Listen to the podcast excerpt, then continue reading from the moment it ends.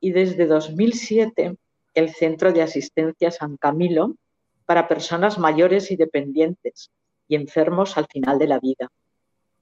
Fundador del Centro de Escucha San Camilo. Imparte clases en la Universidad Ramón Llull en Madrid y Barcelona, en las universidades católicas de Oporto, Lisboa, Valencia y en el Instituto Superior de Pastoral de Madrid. De 1994 a 2019 fue profesor del Camilianum de, Roma.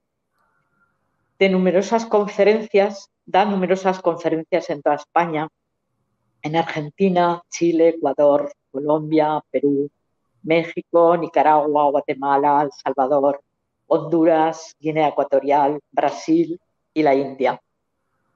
Es un escritor fecundo, más de 50 libros e incontables artículos, unos solo y otros con personas que entienden de las temáticas y con las que trabajo. Citaré algunos de los últimos, mm, algunos de sus libros que tienen un poco que ver más con todo este tema. El último que presentó Zaragoza, Humanizar, Humanismo en la asistencia sanitaria. Humanizar el sufrimiento y el morir. No quiero sufrir sobre la eutanasia y otras cuestiones bioéticas del final de la vida. Testamento vital, acompañamiento espiritual en cuidados paliativos, duelo digital y coronavirus, etcétera, etcétera, etcétera. Superó el coronavirus que le dejó secuelas de las que se ha recuperado. Desde marzo del 2020, cada día envía por WhatsApp una oración en clave de acción de gracias por el día pasado, que rezamos miles de personas de todas las partes del mundo y que yo personalmente os aconsejo. Es algo muy breve, pero muy rico. Y sin más, pues voy a dar paso a Carlos para que una vez más nos deleite con su exposición. Gracias, José Carlos.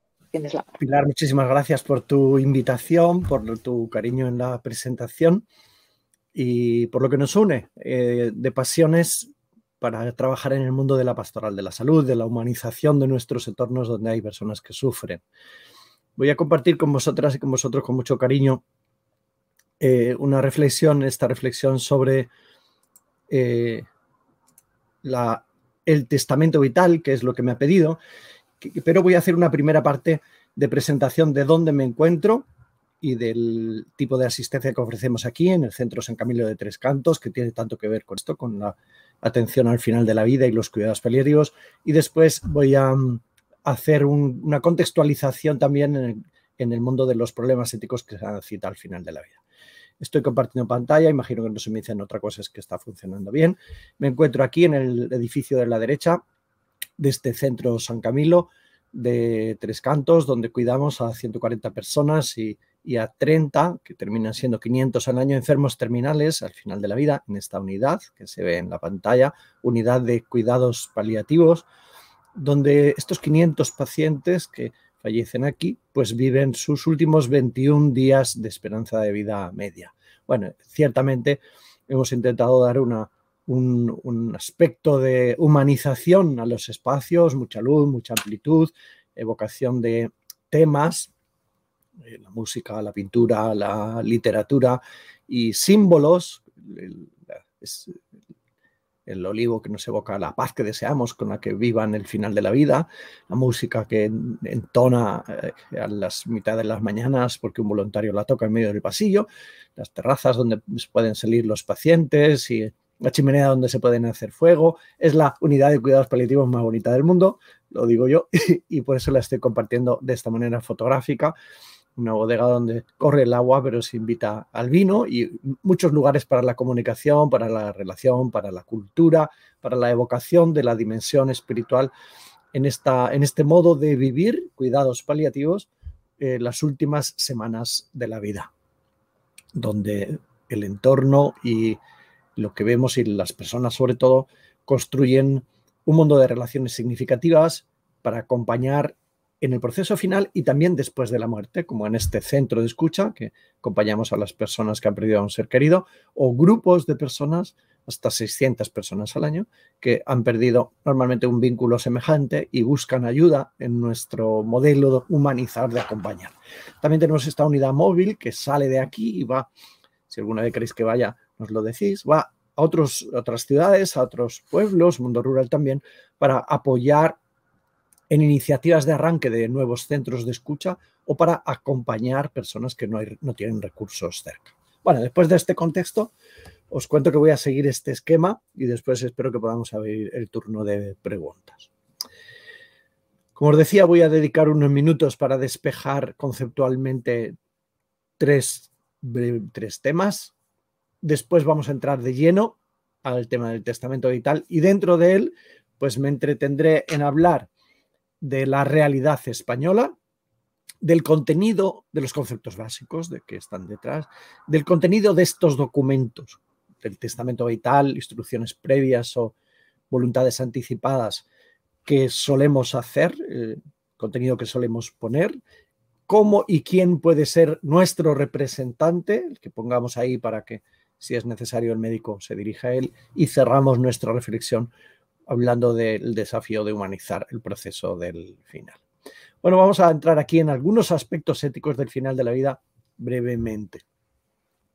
Yo creo que hoy estamos en un buen momento, diría yo, en este sentido. Somos más conscientes hoy, estos años, estas décadas quizás, de los problemas éticos del final de la vida. Tenemos menos cerrados los ojos y nos damos más cuenta de que ahí hay un nicho de conflictividad, de valores, ética, de densidad ética. Lo cierto es que también hay mucha confusión. Perdón. Hay mucha confusión en cuanto a los términos, por eso vamos a despejar un poco, espero, en la sociedad, en los medios, yo lo veo también en las autoridades, algunas de las que incluso legislan. También en torno a los al, al, arte del cine nos han llegado casos eh, o situaciones paradigmáticas, ¿no? Este mar adentro se convirtió en muy famosa y que a veces se utilizan todavía también por quien el legislador utiliza eh, estas películas para evocar, sobre todo para conectar desde el punto de vista emocional en una línea u otra en relación al tema de la eutanasia. Algunos temas, algunas personas también que han sido más, más o menos mediáticas han contribuido a que esta sensibilidad ética se pusiera sobre la mesa. Yo creo que necesitamos una gramática sobre el morir que nos permita no solo llegar a un acuerdo, que le hay bastante ¿eh? sobre las cuestiones éticas eh, y legales al final de la vida, sino que nos permita hablar con un mismo lenguaje. Este es un desafío, yo todavía lo experimento presente. Por eso voy a decir que espero que al hablar de la eutanasia no pensemos en la sedación paliativa, que es una buena praxis que consiste en la sedación. Administrar deliberadamente, porque queremos algunos fármacos bien administrados, para disminuir la conciencia o quitar la conciencia al paciente porque tiene algún tipo de síntoma que no conseguimos controlar de otra manera.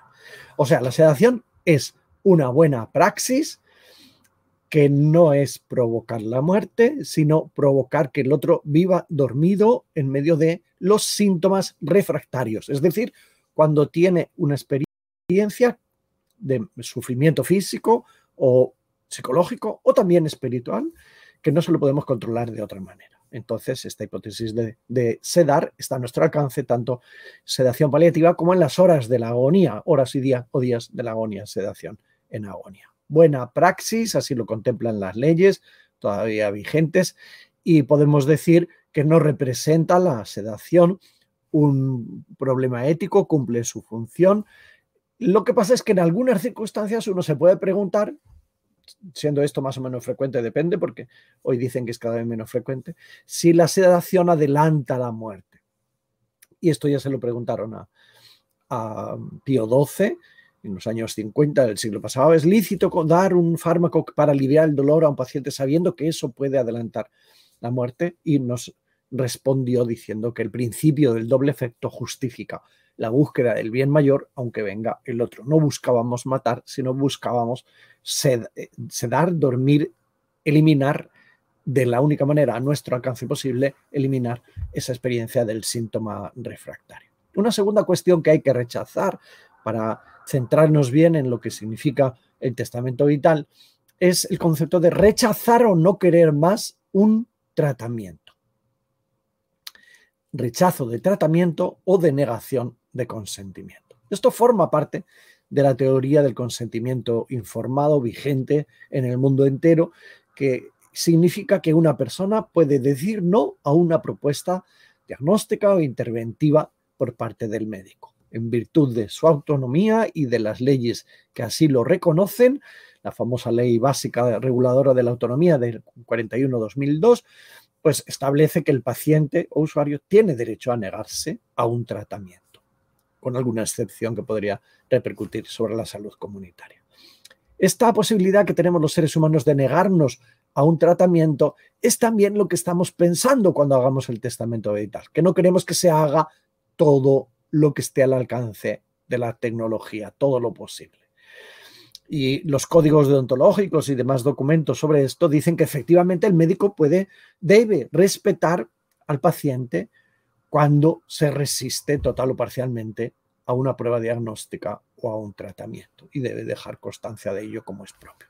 También la Iglesia, en particular cuando se refiere a los tratamientos desproporcionados o onerosos, peligrosos, antes se decía también extraordinarios, en el catecismo, en el número 2278, dice que la, la interrupción de este tipo de tratamientos puede ser legítima porque si no estaríamos cayendo en el concepto de, y en la práctica del encarnizamiento terapéutico.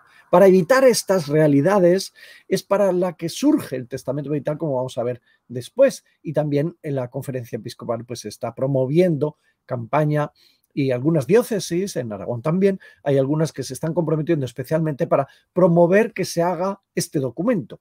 Con este texto, que es el que ofrece la, la conferencia episcopal u otros, como diré a continuación, rellenarlos, firmarlos, registrarlos en el registro de, la de salud de la comunidad autónoma.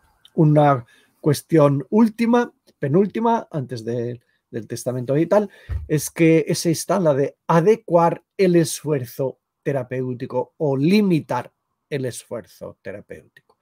Esto nace sobre todo eh, a mediados del siglo pasado, cuando al surgir las unidades de cuidados intensivos también aparece la posibilidad de que a un paciente, si no respira, le ponemos un respirador. Y si no come, le ponemos un tubito y le introducimos nutrientes. Y, así, si no, y si no le va el corazón y si no filtra la orina. Y la pregunta que surge es, ¿hay que limitar alguna vez este esfuerzo pretendidamente terapéutico? La respuesta es obvia. ¿O adecuarlo a la situación concreta del paciente? Y entonces el concepto es este retirar limitación del esfuerzo terapéutico, retirar o no iniciar medidas terapéuticas porque el profesional sanitario estima que en esa situación concreta del paciente son inútiles o fútiles. Y esto obviamente es una buena praxis. Y las leyes últimas, en particular estoy citando hasta ahora también esta ley autonómica de Madrid, pero se hicieron nueve leyes autonómicas que regulaban este tipo de asuntos, pues prevé efectivamente que adecuar el esfuerzo terapéutico es aceptar la irreversibilidad de la enfermedad, sobre todo en situaciones avanzadas. Hay que recordar a nivel de argumentación que el objetivo de la, de la medicina no es entrar siempre, siempre en todo lo que se pueda, sino que ya decía Hipócrates que el objetivo de la medicina es disminuir la violencia de las enfermedades y evitar el sufrimiento a los enfermos, absteniéndose de tocar a aquellos en quienes el mal es más fuerte y están situados más allá de los recursos del arte.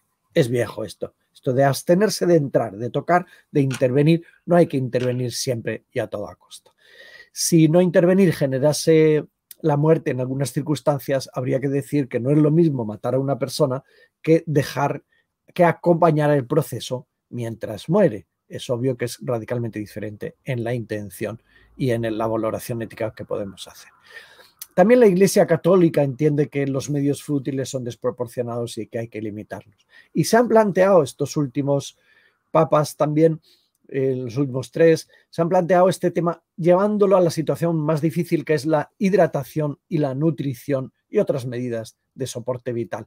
Y a la congregación en concreto, a la Congregación para la Doctrina de la Fe, pues los obispos estadounidenses lanzaron en el 2007 ya se había respondido desde el Vaticano en 2004 con las mismas palabras, esta pregunta, ¿hay que dar siempre alimento y agua, aunque sea por vías artificiales al paciente en situaciones eh, graves? Hay que dar siempre. Y la respuesta, eh, aquí en esta parte donde está la negrilla, es sí, suministrar alimento y agua, incluso por vía artificial, es en principio un medio ordinario y proporcionado para la conservación de la vida, por lo tanto es obligatorio, atención, en la medida y mientras se demuestre que cumple su propia finalidad. Es decir, que dar a toda costa agua y alimento a un paciente, no, sino cuando se demuestre que cumple su finalidad propia, que es hidratar y nutrir. Y hay circunstancias en las que efectivamente ya la buena praxis está llevando pues, a no poner una sonda u otros medios. Esta es la misma opinión, la de este famoso documento de la Conferencia Episcopal tan reciente de 2019, Sembradores de Esperanza. Es la misma opinión en la Congregación para la Doctrina de la Fe en el documento de 2020, de 14 de julio, Día de San Camilo, en la que Samaritanus Bonus, donde se dice que efectivamente cuando la administración de nutrientes y líquidos no resuelve, no, no resulte de beneficio para el paciente, pues viene suspendida. Bueno, eh, estamos en el marco en el que hay que eh, aceptar este título de este profesor de Roma, ¿no? Doctor, no haga todo lo posible, no haga todo lo posible. Que es lo contrario de ciertas tendencias, de algunos posicionamientos de que, de que hay que hacer siempre todo lo que está a nuestro alcance, ¿no? Y justamente con estas motivaciones y con estos conceptos es con los que surge la oportunidad del testamento vital del que vamos a hablar a continuación. Eh, entendemos por eutanasia, la dejamos definida para, terminar de hacernos con los conceptos dentro de la propuesta de hoy, tanto en la ley como en el magisterio, como en las comunidades científicas, sobre los términos, sobre el acuerdo terminológico. Reservamos el concepto de eutanasia para cuando se trata de administrar un fármaco para producir la muerte de un paciente. Es definición, no es valoración ética administrar un fármaco para producir la muerte de un paciente, que lo ha solicitado de forma voluntaria y reiterada porque padece una enfermedad incurable que siente como inaceptable y no ha podido ser calmada por otros medios. Eso es el concepto de eutanasia. Si le damos el producto al paciente y se lo toma es suicidio médicamente asistido. Y entonces reservamos el concepto para cuando efectivamente es activa, directa, voluntaria y es producida en contexto sanitario. Sobre esto sabemos que hasta hace muy poquito, meses, teníamos pocas leyes en el mundo, en, el Benelux, que lo despenalizaban o lo legalizaban, y nueve leyes en España que estaban en el contexto todavía de la, de la, de la condena de la eutanasia en el artículo 143.4 del Código Penal. Hoy la novedad es que desde el 25 de junio de 2021 pues tenemos una ley Mm, que para este contexto, cuando hay, como veis en la diapositiva, un sufrimiento psicofísico que es experimentado como intolerable y que no se puede resolver de otra manera en contexto de padecimiento grave, crónico, imposibilitante o de enfermedad grave incurable, en este contexto eutanásico, la ley hoy prevé pues que una persona pueda pedir y el sistema le deba procurar ayuda para, para morir. Bueno, en este contexto en el que en, la Iglesia nos pronunciamos diciendo que es un modo de, homicidio, de matar, aunque se diga que es por compasión. En este contexto llegamos al tema del testamento vital que arrancó en buena medida en nuestro país por iniciativa de un grupo de apasionados por la pastoral de la salud en la conferencia episcopal en el año 89 del siglo pasado. ¿no? Una campaña que distribuía eh, este, un texto en una cartulina que aquí pongo, ¿no? que apenas se lee, pero es que realmente era ya vieja, ¿no? y le llevábamos algunos en la cartera, y era un mensaje a mi médico, a mi familia, al sacerdote, eh, por si yo llego a estar, haber perdido la cabeza, pues firmábamos y pedíamos que se nos cuidara de una determinada manera y que se no, no se practicara con nosotros la eutanasia. Bueno, ese fue el origen en nuestro contexto español. Hoy vamos a decir pues que cómo está la realidad en España, los conceptos básicos y el contenido de este tipo de documentos y la figura del representante. Vamos a seguir este esquema para desarrollar el tema del testamento vital. Digamos que en España hay distintas normativas en las comunidades autónomas y se usan también distintas denominaciones. Se habla de instrucciones previas, voluntades anticipadas, voluntades previas, voluntades vitales anticipadas, manifestación anticipada de voluntades. Bueno, sea como sea, estamos hablando de lo mismo y tienen matices, pero esta es la terminología que se está utilizando. ¿Y cómo se hace este documento de expresión de mis voluntades para ayudar al médico y a mi familia cuando yo haya perdido mis capacidades cognitivas?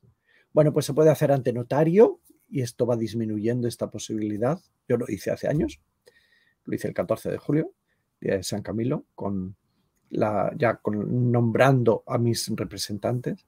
Se hace ante testigos, se puede hacer alógrafo, escribiendo, que luego dará algunos problemas más, obviamente. Y lo más normal es hacerlo por el delante y con el personal asignado en cada comunidad autónoma en el registro de voluntades previas de las consejerías de salud. Hay diferentes modelos, hay diferentes modelos.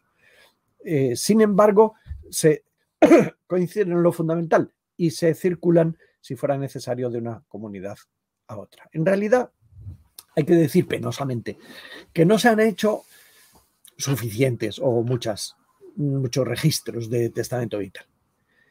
Estos son datos recientes, que había 365.000 registros en España, somos unos cuantos millones de habitantes, ¿no?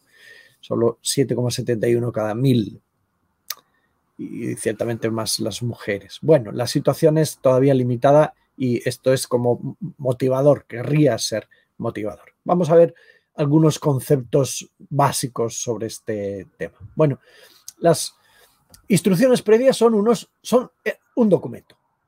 Un documento en el que expresamos nuestros valores, nuestros criterios, para cuando perdamos la cabeza, si no es inútil y no es necesario, y el médico tenga que tomar decisiones difíciles en cuanto a adecuar el esfuerzo o darme de alta o intentar con medidas extraordinarias, esas realidades de las que hemos hablado anteriormente para hacernos con ellas.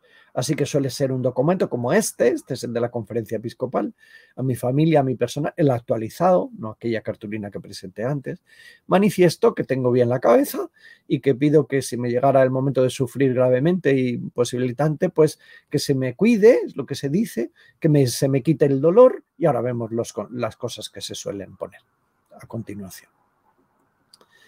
¿Quién puede hacer este testamento vital? Pues puede hacerlo cualquier persona que tenga bien, que sea autónoma, que le evalúe como autónomo los, los testigos ante quienes lo harán, y, y mayor de edad. Deberíamos hacerlo antes de que efectivamente se nos pase la capacidad de hacerlo a nivel cognitivo.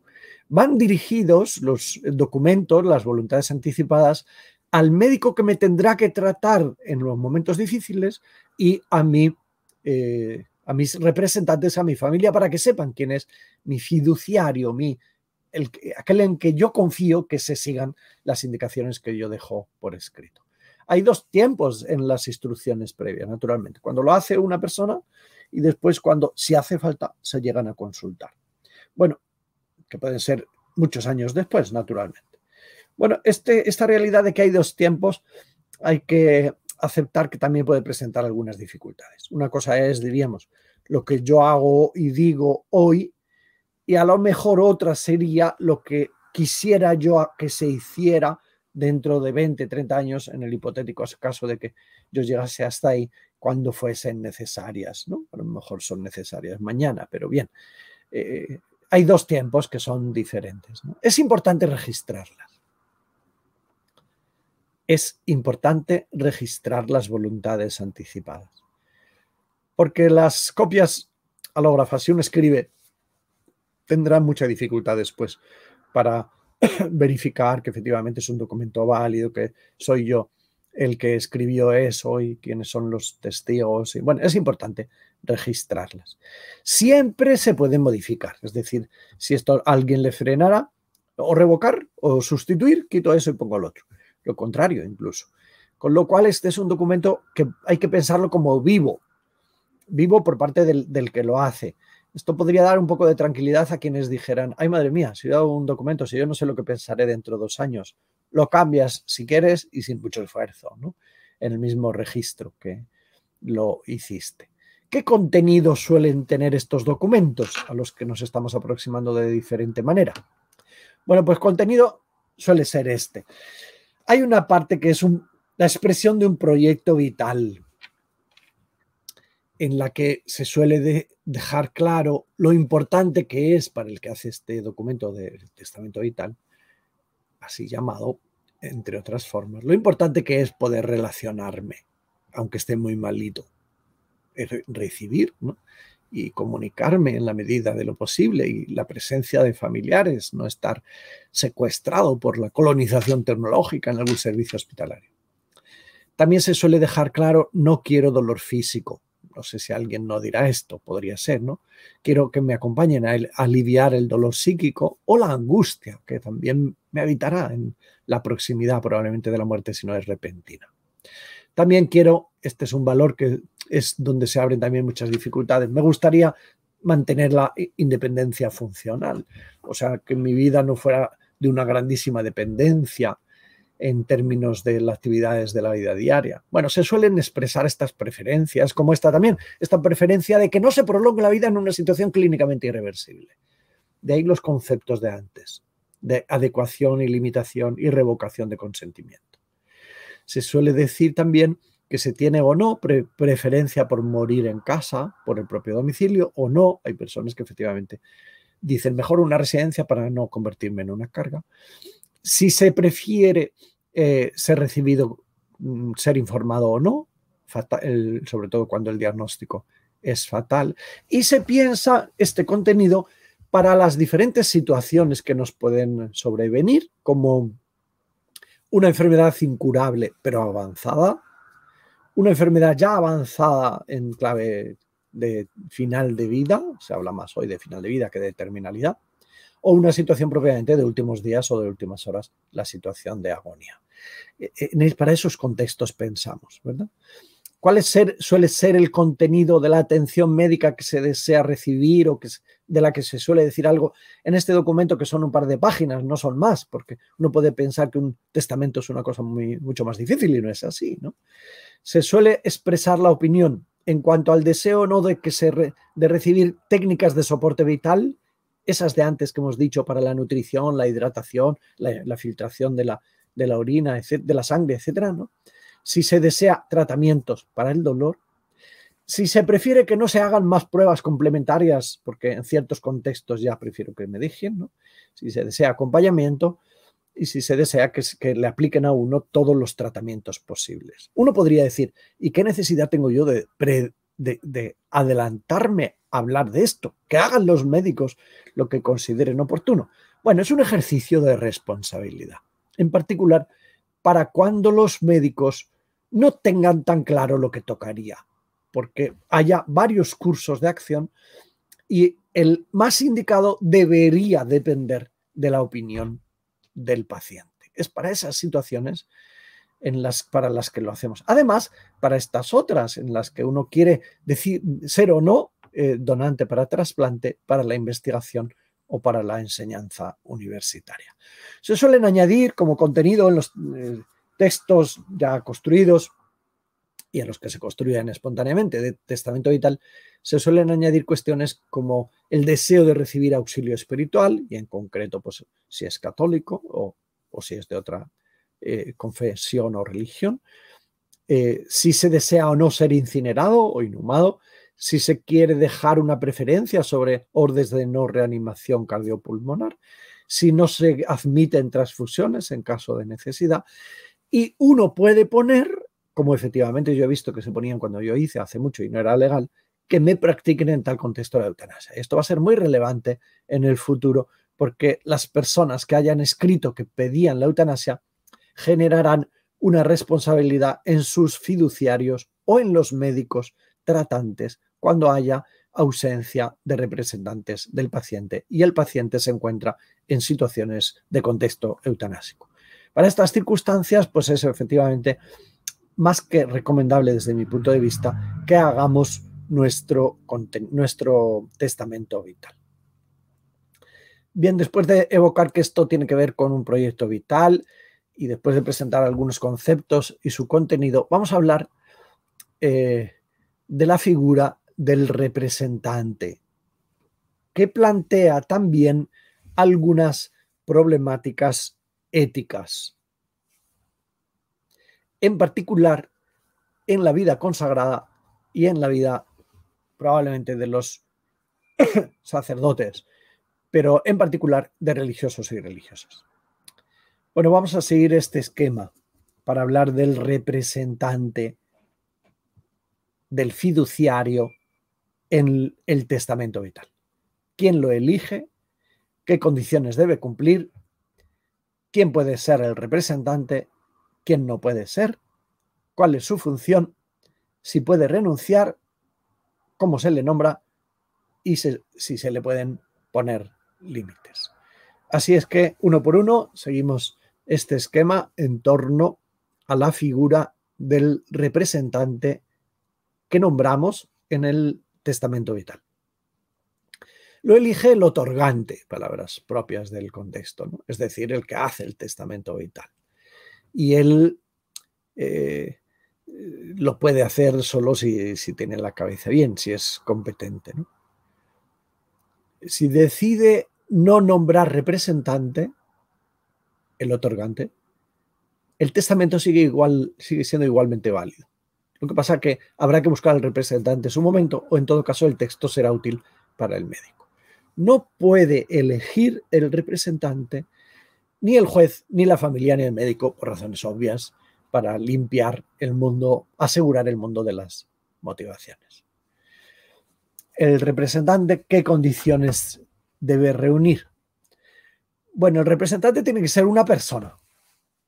Y esto podríamos decir, hombre, es obvio. No, a lo mejor un, religioso podría pensar, pues yo diré que es mi institución. No, no es posible. Hay que decir que es una persona eh, física.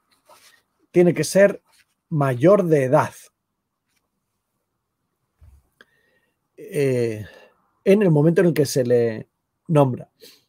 Tiene que poder desempeñar el cargo por ser capaz y competente. Y tiene que aceptar serlo, aunque siempre, si lo ha aceptado, también podrá renunciar. ¿Quién puede ser representante? ¿A quién podemos nombrar nuestro representante, que más precisamente es nuestro fiduciario, para acompañar al médico a ser fieles en las indicaciones que he dejado en el testamento vital? Pues lo normal es que una persona cuando hace el testamento vital es que nombre a algún familiar o algún amigo. Esto ha de depender de cada quien. O algún conocido que le inspira confianza. O algún vecino, porque es lo que hay, vecindad y confianza en el mm. vecino. Y se prevé que cuando yo esté mal, mi vecino va a salir al paso o puede ser el, el interlocutor o un abogado o un albacea, aunque no haya tela que repartir materialmente porque estamos en el testamento vital y no en el testamento de bienes materiales. Bueno, lo elige y el fiducia, el, el, otorgante y efectivamente puede ser un familiar, un amigo, el que él decide. ¿Quién no puede ser? Hay algunas personas que aunque lo elija el otorgante, no pueden ser el otorgante no puede nombrar a su notario ante quien se otorga. El otorgante no puede hacer que los testigos ante los que se otorga sean también el fiduciario o el representante. Yo tengo que nombrar algunos testigos, pero no son, no pueden tener intereses, sino que en este sentido. el testigo levanta acta de que efectivamente se ha hecho el testamento vital y, que, y de quién es quién no pueden ser las personas ante quienes se tramita. No se puede ir al registro y decir, señora, caballero, usted que sabe de esto, puede ser mi representante. Esto no puede ser. o en el centro de salud, a que no puede ser. No puede ser el médico que las debe aplicar. No puede ser, yo no puedo decir, pues nombraré representante a una enfermera que yo creo que me va a atender dentro de la institución sanitaria. No puede ser. Y no pueden ser los responsables de la entidad sanitaria, porque diríamos, pues podrían haber conflicto de intereses eh, claramente. Las funciones del representante en este documento de expresión de nuestros criterios y de nuestros valores para ayudar a tomar decisiones en situaciones complejas son estas las funciones. Ser interlocutor con el médico y el equipo sanitario si es necesario tomar decisiones difíciles y yo no estoy. Ah, repito, si yo no estoy con la cabeza. Porque si yo estoy con la cabeza, sería ridículo que efectivamente el médico hablara con terceros. Esto en nuestra, y no conmigo, esto en nuestra cultura hay que tener en cuenta que puede haber arraigado hablar con los hijos para resolver una situación y el médico decidir si hay que sedarle o no. Bueno, si el paciente está consciente, se habla con el paciente, por mucho que cueste. Y entonces el representante es representante solo cuando el paciente no es interlocutor válido porque ha perdido sus capacidades. El objetivo, la función fundamental del representante es representar la voluntad de quien le ha nombrado para ser fiel a la aplicación de lo que dijo el otorgante, no para eh, seguir la propia escala de valores, que en alguna cosa podría ser diferente y este será uno de los límites, sino que la función del representante es ayudar al médico a ser fiel a los criterios que estableció el otorgante en su documento. Si no está contemplada en las instrucciones previas o documento, se ha de tomar la decisión más adecuada para el otorgante sabiendo cuáles eran sus opiniones, si es que no hubiera representante. ¿Puede el representante decir, bueno, pues yo acepté cuando me dijo José Carlos que si yo quería ser su representante, pero ahora no, porque no vivo ahí o porque, o porque me parece que la situación es más compleja de lo que me... Bueno, pues efectivamente el representante puede no aceptarlo cuando se lo propone una persona o cuando le tocaría representar y empezar a actuar como tal representante o en cualquier momento que podría decir yo ya no quiero estar en ese, baile. Y no es preciso indicar el motivo por el que uno no quiere ya ser el representante de otro en el documento de testamento vital, voluntades anticipadas o directrices previas o instrucciones previas. Puede llegar algún momento, efectivamente, en el que haya algún conflicto de intereses. Pongamos si el, representante es un amigo del paciente y también hay hijos, puede haber entre este representante y los hijos discrepancia. La palabra la tiene el representante con el médico. Puede haber discrepancia del representante con el tutor o el curador de hecho. Personajes que tienen su responsabilidad y aparecer en el escenario de la alianza terapéutica entre el médico y su representante. Puede haber conflictos de intereses ahí. Lo que pesa es el representante. Con el guardador de hecho, yo estoy cuidando efectivamente de esta persona, por ejemplo, el responsable de una residencia o el médico de una residencia. Lo que pesa es el criterio del testamento vital y del representante. El representante puede encontrar conflictos consigo mismo, el propio representante, para lo cual sería útil, posible, aconsejable que se dirija en medio de la gravedad, de la complicación de la situación ética, que se dirija, haga alguna consulta al comité de ética o a una autoridad judicial para que le ayude y, designe el defensor judicial, aunque suene raro, son ya situaciones límite para proteger la voluntad del propio paciente. O puede entrar en conflicto con quien deba aplicarlas, como es el propio médico, ¿no? Eh, en cuyo caso pues tendrán que hacer los procesos deliberativos propios de cualquier situación eh, conflictiva. Estamos dándole hoy una particular relevancia a esta figura del representante, como pueden estar viendo. Hay algunos eh, documentos en algunas comunidades que prevén que el representante se nombre de manera oficial y ya contemplan este campo para redactar. Y, algunos de estos eh, prevén que se precisa que el representante acepte y entonces tiene que firmar. Y el documento tiene que estar firmado, además de su contacto telefónico y su dirección y sus nombres y demás. Y en otros no precisa que acepte el representante y va a estar en ese formulario, basta decir quién es y cuál es su contacto.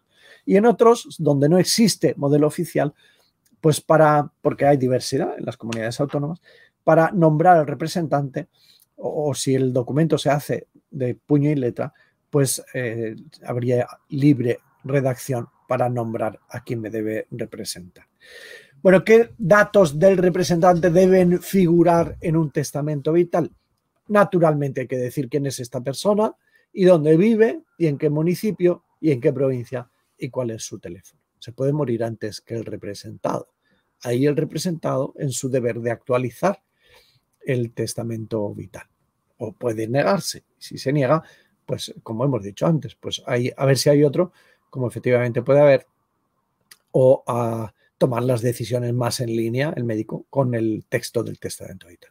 Y por último, hay que decir que en el mundo del testamento, del final de la vida, eh, y por eso el testamento vital debe ser una respuesta que ayude a, a programar, hay problemas concretos en las religiosas y religiosos. Tenemos problemas, digamos, añadidos a la ciudadanía. Y vamos a ponerle nombre y a ver cómo podemos abordarlos. En las comunidades ahora, por otro lado, estamos constatando que nos estamos arrugando numéricamente y también estamos más que envejecidos. Creo que son 68 años la edad media de la vida consagrada en España, eh, a finales del 2020. Los datos del 21 no los tengo. 68 años de media. Somos varias decenas de miles de personas que estamos en este, en este grupo, con lo cual es un, grupo también significativo, además particularmente significativo para quienes somos, obviamente, ¿no? Claro, nosotros somos personas que nos hemos arraigado fuera del ámbito familiar, que no hemos construido una familia, que se supone que tenemos eh, creencias profundas también vinculadas a valores, para, y esto es importante para la gestión del final de la vida, sobre el dolor, sobre el sufrimiento, sanas o necesitadas de ser sanadas, sobre la autoridad, sobre los afectos, ¿no? Y, queremos también que nuestros derechos como religiosas, religiosos sean conservados, en particular para que no venga al final un sobrino que yo no le conocía como paciente y diga que quiere hablar con el médico en lugar de hablar el superior o la superiora o quien yo haya preferido. Entonces, quizás aquí hay que dar alguna recomendación, que debería ser alguna de ellas para todos, ¿no? Y, van por esta línea. Nombrar a alguien que me conoce.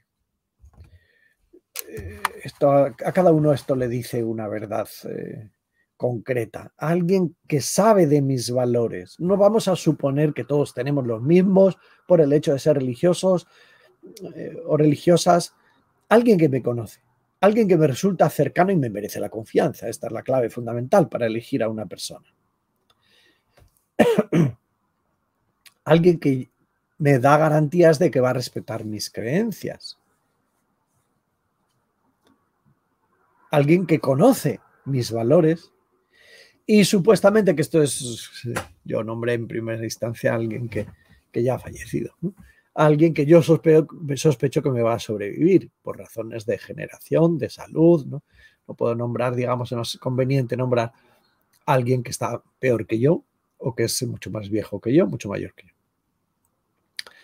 Bueno, esta mujer que fue la responsable del registro de voluntades anticipadas de la Comunidad de Madrid y hace poco daba una conferencia sobre esto en el en el, la Confer eh, Nacional, a la hora de concretar en comunidades y congregaciones, ella añadía o proponía un texto, después proponemos otro, un texto como para ayudarnos a los consagrados a, añadir, a proponer, deseo nombrar como mi representante para todo lo relativo a las instrucciones previas a la persona que en el momento en que éstas deban ser aplicadas se encuentre al frente de la comunidad religiosa donde vivo.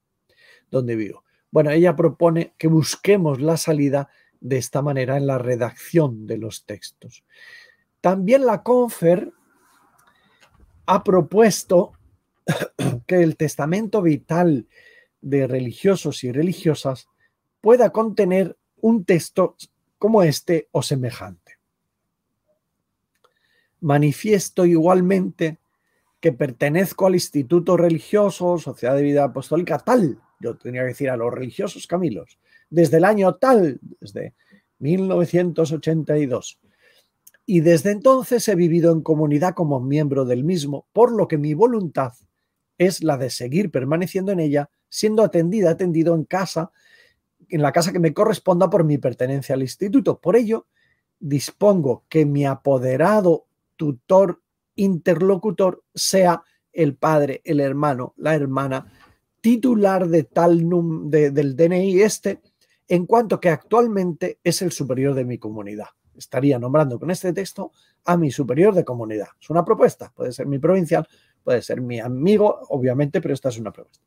Si por cualquier circunstancia el mencionado superior dejara de serlo, quiero que lo sea la persona que en ese momento, en cada momento, ostente dicho cargo. Podría cambiar yo mismo, a no ser que haya cambiado en ese periodo que ya he perdido mi capacidad. Si hubiese duda de quién es el superior de la comunidad, bastará acreditarlo con la certificación librada por el superior provincial, cuya firma esté legitimada notarialmente y su cargo acreditado mediante correspondiente certificación en el registro de entidad religiosa. Es decir, que el superior certifique que es el superior porque el superior mayor, el provincial, lo justifica y yo sé que ese es el provincial porque justifica que lo es y está registrado en el registro de entidades religiosas. Faculto a estas personas para que en este supuesto puedan tomar en mi, en mi lugar decisiones en situaciones complejas. Bueno, esta es una propuesta que digo que hace la CONFER y que, porque como no se puede nombrar a una persona no física, pues estaríamos dando respuesta a un montón de problemas en las que que sabemos los que estamos dentro, que pueden suceder de que aparecen los familiares y, se autonombran, se pueden autonombrar referentes cuando en realidad o, dudamos de que si somos nosotros los religiosos o su hermano, quién tiene que ser el interlocutor con el médico. La propuesta es que lo hagamos, hayamos dejado escrito. Y otras recomendaciones son que hablemos de esto, como estamos haciendo ahora, ciertamente. Yo creo que es un momento para hablar más por eh, las consecuencias de la ley de la eutanasia desde junio de, de 2021 y por la sensibilidad ética creciente. Creo que deberíamos hablar más, porque es un ejercicio espiritual saludable aceptar que nos vamos a morir y que lo más probable es que nos moramos habiendo perdido ya la capacidad de interactuar con nuestro médico.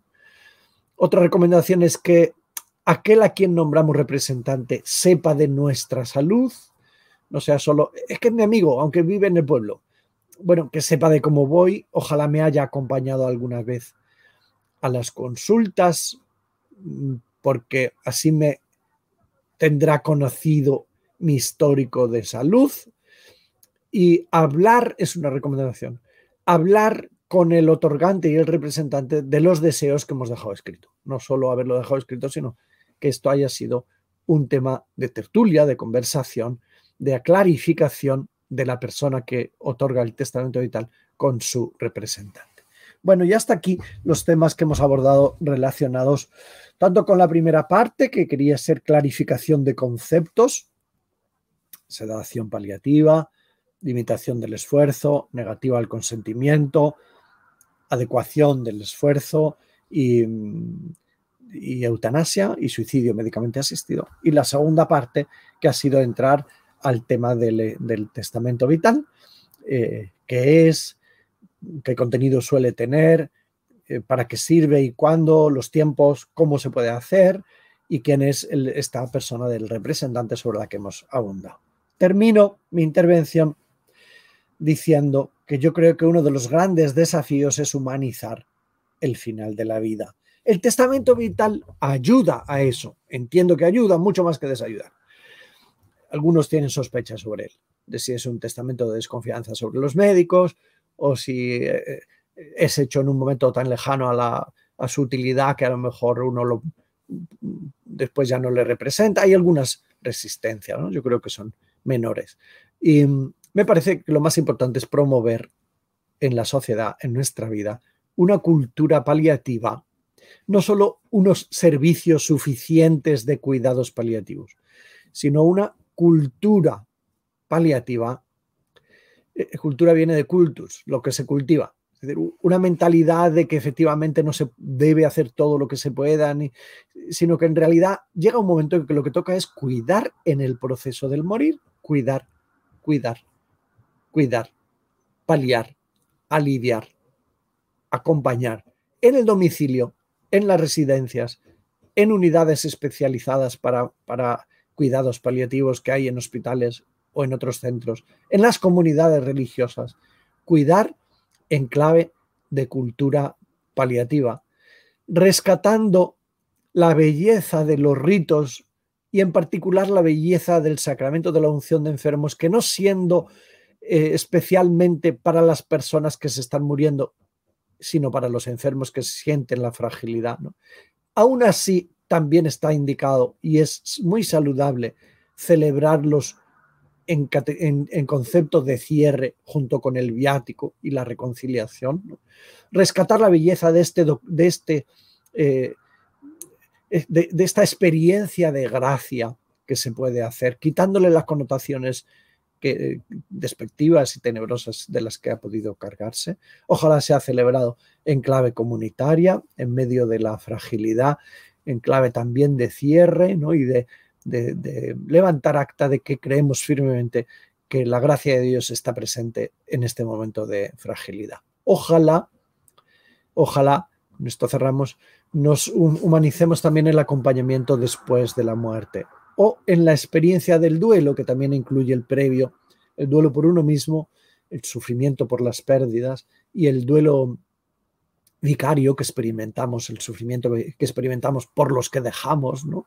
y el duelo anticipado que nos adapta a la próxima muerte de un ser querido, y el duelo post-mortem, que a veces se complica, y menos mal, pues que en España ya hay 40 centros de escucha para atender en duelos complicados y en otras circunstancias. Qué bien qué bien.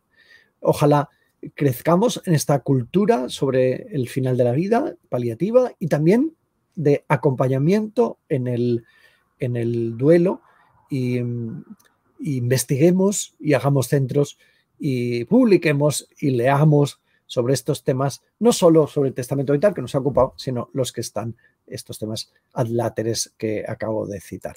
Pues esta es mi, esta es mi presentación sobre la temática que hago con mucho gusto y estoy abierto de mi parte, Pilar, o quien corresponda, pues a las preguntas que surgieran si yo soy capaz de responderlas. Muchas gracias por la atención. Muchísimas gracias, José Carlos. No sé si, se me escucha. Estoy con el móvil y tengo algún pequeño problema. Se escucha. Eh, en principio tengo una pregunta aquí que nos hacen, pero primero quiero darte las gracias por esta intervención tan clara, tan concisa, tan iluminadora, como siempre, que nos has dejado mm, y nos has dejado también algunos interrogantes para que podamos ir pensando en esta importancia vital que, por lo menos para mí tiene ¿eh? del testamento vital en este momento. La pregunta dice, cuando se hace el testamento vital con una asociación católica, ¿es válido o quién es el representante? Bueno, no entiendo muy bien la pregunta, Pilar, porque no sé si quiere decir que cuando se hace con ayuda de una asociación que tiene sus valores identitarios, ¿no? Porque en realidad el testamento se hace con uno mismo, con el representante, con los testigos y con un lugar donde se registra, que es no se registra en una asociación católica, sino donde se registra es en el registro de, testamento vital de la Consejería de Sanidad de la comunidad autónoma correspondiente. Con lo cual, si quiere decir que cuando que se hace inspirado en, un, eh, en una asociación que ayuda y que tiene valores concretos como nuestra... Eh, no sé si hay asociaciones católicas que lo gestionen. En todo caso, si lo gestionan, si se están ofreciendo asociaciones para gestionarlo, el, punto de llegada no es la asociación, el punto de llegada es el registro. Y por supuesto tendrá, tendrá el... Es que parece ser que la misma persona nos dice después, la asociación católica es la que lo gestiona, que es lo que acabas tú de explicar. Si la asociación está, se ha convertido en consultora, por ejemplo, ¿no?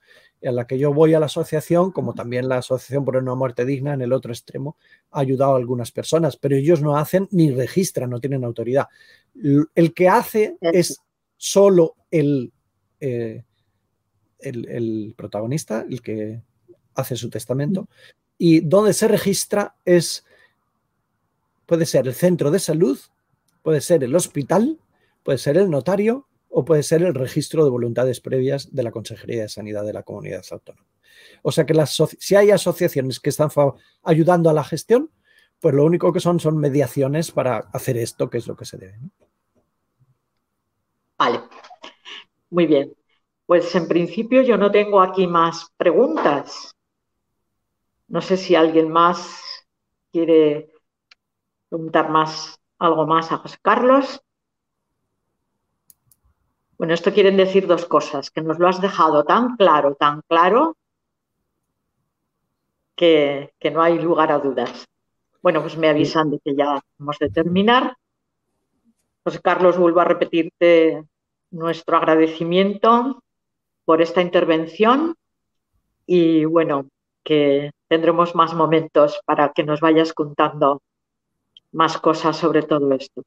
Muchísimas gracias en nombre de Acción Católica de Propagandistas y en nombre de la Delegación de Pastoral de la Salud, por supuesto. Muchas, gracias, Pilar. Un abrazo para todos los oyentes de hoy del futuro, con mucho cariño. Sí, pues aprovecho este momento para dar las gracias al excelentísimo y reverendísimo don Carlos Manuel Escribano Subías, arzobispo de Zaragoza, por su apoyo, a don Alfonso Bullón de Mendoza y Gómez de Balujera, presidente de la Asociación Católica de Propagandistas, por la inauguración, al área de comunicación de la Asociación Católica de Propagandistas que nos ha permitido pues, retransmitir estas jornadas, en especial a Álvaro y a Daniel, a doña Marifé de Paz Vera, directora de las Jornadas Católicos y Vida Pública, al Centro de la Asociación Católica de Propagandistas de Zaragoza por el esfuerzo realizado, a los ponentes don Alberto Bárcena Pérez, don Jaime Serrano de Quintana y don José Carlos Bermejo Higueras, a sus presentadoras, a la delegada episcopal de apostolado seglar de la Archidiócesis de Zaragoza, doña María José Soler Sánchez Soler, a la delegada episcopal de Pastoral de la Salud de la Archidiócesis de Zaragoza, doña Pilar Molina Arnedo, a su equipo y a ustedes por seguirnos. Una última reflexión. No caigamos en el error de pensar que somos personas porque pensamos, sentimos, decidimos, y por lo tanto cuando perdemos estas capacidades dejamos de serlo. Al contrario, pensamos, sentimos, decidimos porque somos personas, sanas o enfermas, jóvenes o ancianas, con facultades plenas o mermadas. Somos personas porque poseemos un alma espiritual que nos distingue especialmente de los animales y un destino trascendente que no termina con la muerte. muchas gracias.